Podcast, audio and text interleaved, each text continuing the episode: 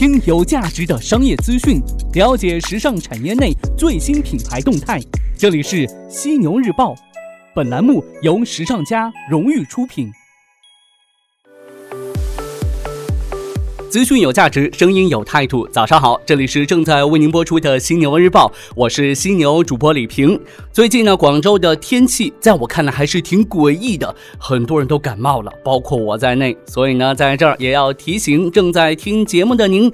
多喝水，多锻炼，多吃蔬菜和水果，少熬夜，早休息，身体才能棒棒的。总之，要保重好自己的身体，身体是革命的本钱呐。今天上午呢，咱们时尚家学院的创意设计公开课也将正式开课。如果您对这个课程感兴趣的话，可以在微信当中搜索“时尚家学院”小程序，找到相应的直播页面。早间时段呢，咱们来关注到的是有价值的商业资讯。首先进入到我。我们的犀牛头条依旧要与您分享意愿时尚家黑马人物。犀牛头条，头条中的头条。你我这一生都注定平凡，但有的人用自己平凡的双手创造自己的不凡之路。他们正是一批批行业黑马，在前行的路上始终奔跑着。今天要为您介绍的这位时尚家黑马人物是谁呢？他的头衔有很多，他被称为中国第一时尚门神文化开拓者、国际色彩顽童，也有着中国十佳时装设计师的称号。学生时代的他被称为学生获奖专业户，参加过国内众多不同类型的时装设计大赛，并屡屡获奖。二零一四年受邀代表中国参加韩国国际时装周，发布门神一系列，并广受好评。二零一五年参加中国国际时装周，发布门神二系列作品，并迅速在国内外引起狂热的门神风。二零一六年受邀参加广东国际时装周开幕大秀，并发布门神游艇生活秀，再次掀起震撼的门神风。二零一七年受邀在中国三大名楼之首滕王阁发布门神巨秀，引起时尚界、文化界巨大轰动。二零一七年和摩拜共享单车跨界。合作，并发布门神最新作品《一神一魔压轴巨秀》，引起巨大反响，被媒体高度评论为现象级巨秀，也荣幸获得时尚跨界大师大奖。他是谁呢？他就是门神品牌创始人林敬亮先生。对于这一次获奖，林老师说道：“好，大家好，我是设计师林敬亮。呃，今天呢，非常感谢这个平台，呃，我们的一个预约平台。”当然还有我们的一个时尚家的教育平台，我觉得想变精英就来我们时尚家。第一是黑马哈，虽然长得有点黑哈，对，本身我是属马的，对我这个很有意思，很有意义。我希望通过这样这次的一个评选哈，希望能够带动更多产业上面的升级，这是我目前的责任，也是我目前的应该要做的事情。作为一个服装设计师，除了做好自己。还要服务好企业，啊，让整个社会、整个企业能够都变成一批一批黑马，这是我的目的。刚才林老师说到，作为一名设计师，不仅要做好自己，更重要的是要服务好自己的企业和品牌。在我看来，咱们中国服装设计师还有责任来传播咱们中国传统文化，就像林老师一样，不仅在国内舞台上，在国际舞台上都始终如一地传播着中国门神文化。林老师设计灵感的来源比较的广泛，都是得益于对生活的细心观察，可以是建筑、花卉，也可以是电影或音乐等等。在林老师看来，中国元素很美，这种美能够引起大家的共鸣。中国有五千多年的文化历史，博大精深，源远流长，很多元素或者说典故，其实都有其独特的魅力。林老师认为，如果以此为灵感，结合国际流行趋势加以设计，便能创作出很国际化的独创性作品来。门神是中国传统文化的象征之一。林老师觉得它具有很强的民俗气息，于是他尝试着将这种文化感与最新流行趋势结合起来，重塑一种独创风格。通过一系列门神作品的发布，越来越多的人开始认识门神品牌，也感受到中国传统文化的魅力。对于咱们中国服饰品牌目前面临的问题，林老师也有着自己不一样的观点。我们来听听。在目前，我认为哈，其实中国的服装品牌根本不缺品牌，各种品牌从童装、女装、男装，其实都一扎一扎的一大堆。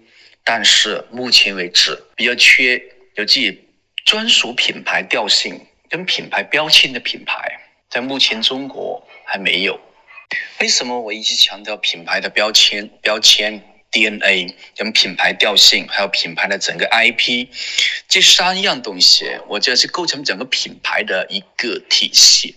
如果一个品牌连自己是谁都不知道，那么这很难跟消费者发生任何关系。所以，品牌的标签解决了品牌是谁。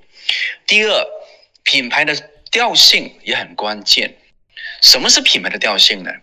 品牌的调性解决了品牌的整个一个的腔调啊风格。当然啊，这个格也是风格。第二是它的性，就性格，品牌的性格。如果我们一个品牌都没有自己的专属的风格跟性格，那么这个品牌肯定会随大流。就因为这样随大流，就非常可能会在市场上给淘汰掉，因为这样品牌根本没有生命力。刚才除了我讲到哈，除了品牌的标签 DNA 跟品牌专属调性啊，其实还有一样东西非常关键，那就是品牌的 IP。到目前哈，很多人一直在谈品牌的 IP，那么什么是品牌的 IP？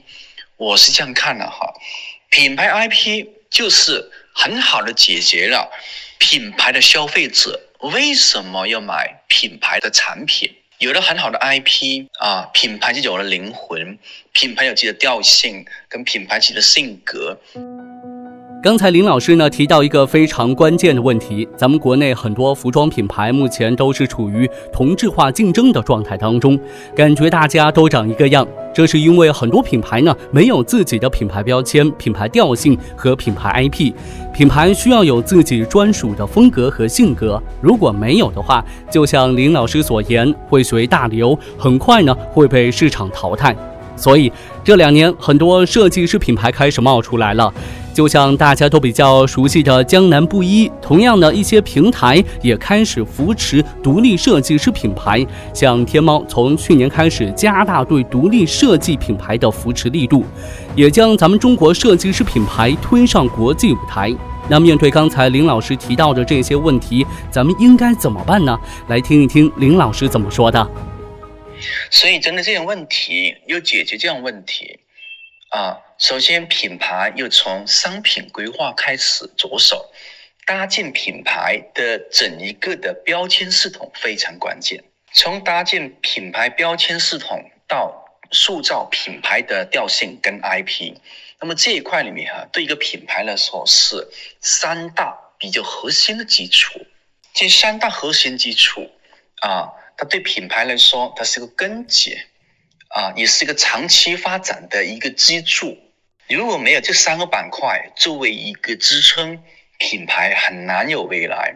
那么，除了搭建好品牌的标签 DNA，还有品牌的调性跟品牌的 IP，那么还有个部门非常关键，那是形象推广部啊，还有一个是我们的新媒体营销部。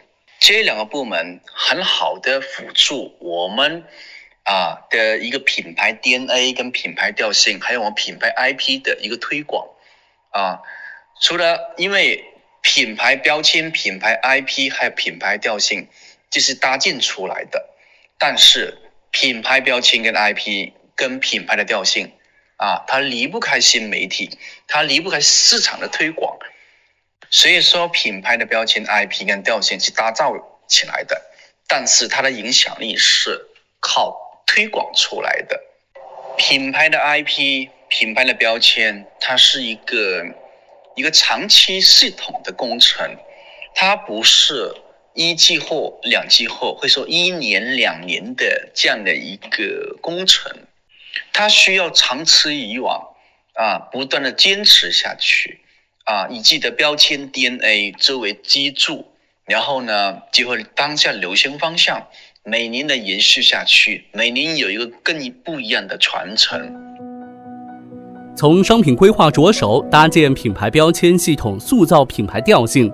刚才林老师也提到，有两个部门很重要，一个是形象推广部，另外一个则是新媒体营销部。新零售时代、新媒体环境下，品牌的 IP 推广显得至关重要。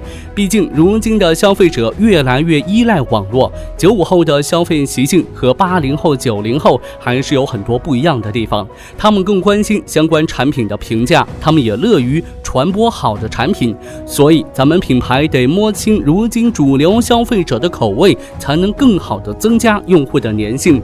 最后呢，再一次祝贺林老师，也很感谢他分享的这一些干货。那听说呢，林老师的门神文化馆今年会正式的开门迎客，希望有机会能去到现场，真实的感受门神的魅力。头条过后，精彩继续来关注到滴滴。近日，根据《华尔街日报》报道，滴滴计划最早于2018年 IPO，寻求至少700亿美元至800亿美元的估值。《华尔街日报》称，滴滴的 IPO 计划还处在一个较为早期的阶段，未决定其上市地点。如果滴滴在接下来的几个月当中成功的 IPO，其速度将超过它在海外市场的最大竞争者 Uber。后者表示，在2019年之前呢，不会考虑。IPO 事宜。二零一七年底，滴滴获得软银共八十亿美元融资，在当时的私募轮当中，估值是五百六十亿美元。Uber 同样也得到了软银的资金注入，并估值是四百八十亿美金。同一时间段，滴滴通过收购巴西网约车平台九九公司的多数股份，在南美洲市场与 Uber 正面交战。东南亚市场的战局当中，滴滴与软银通过在二零一七年对总部在新加坡的网约车平台 Grab 注入二十亿美金的投资，促使 Uber 于上个月同意放弃东南亚市场。而在中国市场，由于美团抢占打车市场，新美大在外卖出行领域步步紧逼，滴滴加快上市步伐也在情理之中。有知情人士向相关媒体透露，滴滴去年全国交易额超过二百七十亿元。按原计划，滴滴将于今年下半年赴美国或香港上市，寻求估值在八百亿左右。上述知情人士称，滴滴高层的理想估值在一千亿元以上。那目前呢，正在和中金等多家券商洽谈，对此滴滴官方不予置评。资本市场深如水，作为看客的我们也不敢妄下定论呐，说不定这是滴滴放的烟雾弹呢。再来看到苏宁，苏宁首家苏宁易购精选店近日在苏宁总部开业。事实上啊，早在二零一七年七月二十号，苏宁易购精选就已经在扬州开业，但是呢，当时只是以三 C 品牌为主。这一次开业的苏宁精选销售的商品，除了家电三 C 以外呢，还包括母婴、生鲜、水果、餐饮等各种品类，同时还有金五爷杂粮煎饼、苏宁集物、苏宁小店等苏宁新业态集于一身。另外呢，店内设置多个自助结算通道，以及扫码定位付款，无需排队就可以完成交易。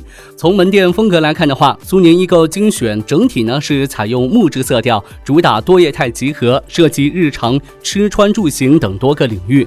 目前苏宁易购精选店主要面向苏宁总部园区内的员工，但是相关负责人表示，不排除业态会实现更大范围的落地。如此多的新业态，会不会让咱们消费者眼花缭乱，无法分辨谁是谁呢？坦白说，我是真的看的看着我都脸盲了。面对如此多的零售业新业态，您能仔细的辨别谁是谁吗？京东近日呢，京东发布开普勒小程序平台开放赋能解决方案。在发布会上，京东对小程序电商理念进行了阐述。京东方面表示，将在微信的去中心化生态当中，从人、货、场三大零售基本要素出发升级。其中呢，人是基于兴趣人群的社区化运营，货是社交生态中让中小商家长尾商品得到更多传播机会，场呢是拓展用户的创新。社交消费场景，京东方面表示，小程序的优势在于无需安装、多点触达、社交属性、绑定公号连接内容。小程序也是微信生态内最大的机会。京东基于小程序社交电商的布局，在零售商方面，京东推出京东购物小程序、京东拼购小程序、京东手机小程序、京东好物街小程序等等。在服务商方面，京东通过小程序电商基础设施为品牌商做成成本下降、效率及体验提升等服务。京东方面还表示，零售业目前是流量占比最高的小程序领域。公众号的红利期已经过了，对于电商从业者而言的话，小程序或许会是继公众号之后又一个红利窗口，就看咱们如何使用了。也许呢，真的如同京东所言，小程序是微信生态内最大的机会。说到小程序，咱们来关注到一份报告。Quest Mobile 最近发布微信小程序洞察报告。报告指出，微信小程序为生活服务类平台提供线上线下融合的商业闭环。报告显示，生活服务行业小程序 Top Ten 排在前三的分别是肯德基、美团和电影演出票。大众点评以及星巴克紧随其后，分别排在第四和第五。数据显示，Top 一百小程序当中，百分之八十四点六。生活服务类小程序已有自己的 App，小程序可以为生活服务类平台、社区店等提供线上线下融合的商业闭环模式。简单易工具化的场景可以由小程序代替，而需要对用户进行多场景覆盖的个性化非标服务，则还需要依赖 App 实现用户运营。Quest Mobile 数据指出，打通线上线下场景，生活服务类小程序发展迅猛，从 App 向小程序。迁移的趋势开始凸显。好的，今天早上呢，咱们就聊这么多。想要更全面的了解时尚家学院，您可以在微信当中搜索“时尚家学院”小程序，同时呢，也有精彩课程等您来约。我是犀牛主播李平，今天晚上的犀牛日报与您不听不散。You me to